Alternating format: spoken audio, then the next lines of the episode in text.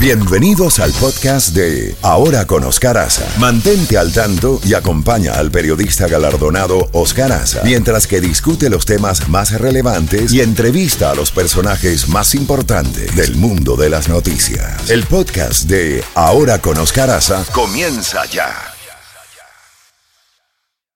La Z Mañana. Una mañana diferente. Ahora con Oscar Aza. Disfrútala en Z92.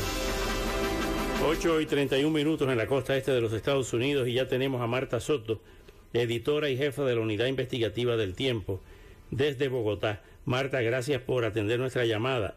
Cuéntanos qué es lo que ha pasado con este arresto del hijo del presidente Gustavo Petro por cargo de lavado de activos, entre otros. Buenos días y cuéntanos. Marta, ¿estás ahí? Bueno, parece que se cayó la llamada con Marta Soto, ¿no? Vamos a retomar en ese instante, Oscar, esa llamada con, con Bogotá, porque la situación sí está bien complicada para, para el hijo de Gustavo Petro, ¿no? Vamos a esperar que ella nos lo diga, ¿no? A ver cómo está la cosa. Sí, señor. Ha sido acusado, entre otros cargos, de lavado de activos. Le encontraron varios millones de pesos colombianos en su propiedad, que son poco más de 6 mil dólares. Correcto. Eh, esa no sería una suma tampoco para, por lo menos en Estados Unidos, alarmante, pero si no lo justifica, me imagino que será parte de, la, de las pruebas que le quieren imputar. Vamos a saludarla nuevamente, Oscar. Sí. Marta, buenos días.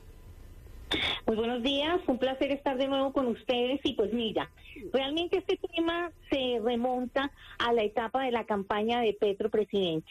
Todo indica, y esto lo denunció desde marzo pasado la ex esposa de Nicolás Petro, que el delfín presidencial, el hijo mayor de Gustavo Petro, eh, habría pedido plata para la campaña de su padre, pero se la había quedado para gastos personales. Ella aseguró que incluso estaban comprando un palacete en Puerto Colombia, muy cerca de Barranquilla, una ciudad costera colombiana, y que habrían recibido plata de dos personajes opacos.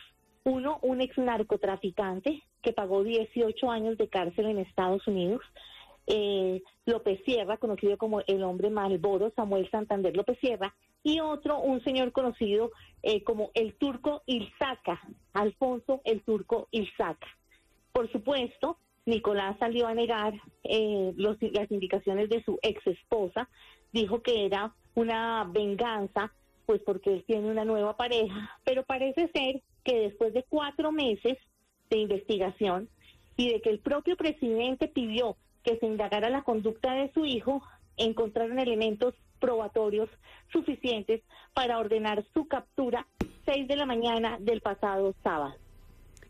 Ahora bien, Marta, ¿qué consecuencias pudiera tener esto para el presidente y para su sector político?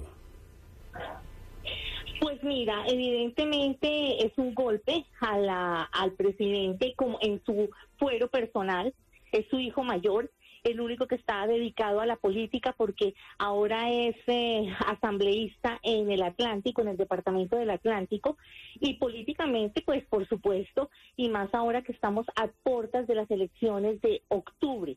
Él salió con un mensaje bastante equilibrado que muchos de su sector salieron a aplaudirle, diciendo que como padre lo lamentaba y le ofrecía apoyo y suerte a su hijo, pero como mandatario no iba a intervenir en la investigación de la Fiscalía. Por supuesto hay una polémica de si se trata de una decisión judicial con tintes políticos porque estamos a menos de ocho días de que Petro complete su primer año en el poder y pues eh, a a las elecciones.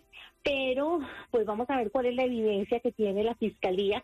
Lamentablemente las audiencias de legalización de captura y de medida de aseguramiento se llevaron a puerta cerrada y es muy poco lo que se sabe sobre la evidencia para pedir que el hijo de un presidente en ejercicio, este es un tema hito en la historia del país, es el primer hijo de un presidente en ejercicio que está tras las rejas.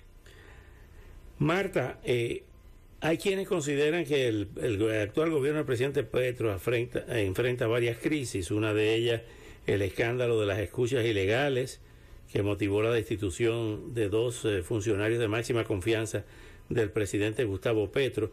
¿Cómo están las promesas, algunas de las promesas de campaña como lo de la paz total? ¿Cómo está eso? Pues es muy complicado porque precisamente hoy leíamos en, medios de comunicación cómo eh, le controvierten que esté pensando en la paz total con organizaciones criminales, pero no con el país y con la política. Hay algunas eh, encuestas que están saliendo a raíz de su primer año y no son nada favorables el país lo califica muy mal. Hay algunos que estaban diciendo que habría que darle tiempo para que gobernara, pero la gente cree que un año ya es suficiente para saber hacia dónde llega el país.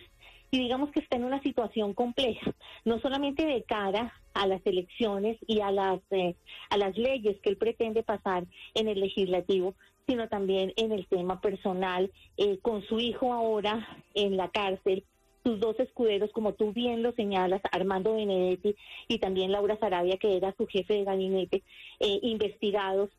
Renunció, tuvo que renunciar su ministra de Minas por una denuncia que hizo el periódico El Tiempo, la unidad investigativa, sobre la salida ilegal de su hijo en una especie de conflicto de tráfico de influencias que era la cereza del pastel de muchas cosas que le objetaban a esta ministra. Entonces digamos que no está en el mejor de los escenarios.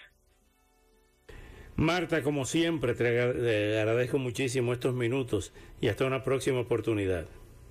Un placer, un abrazo para usted.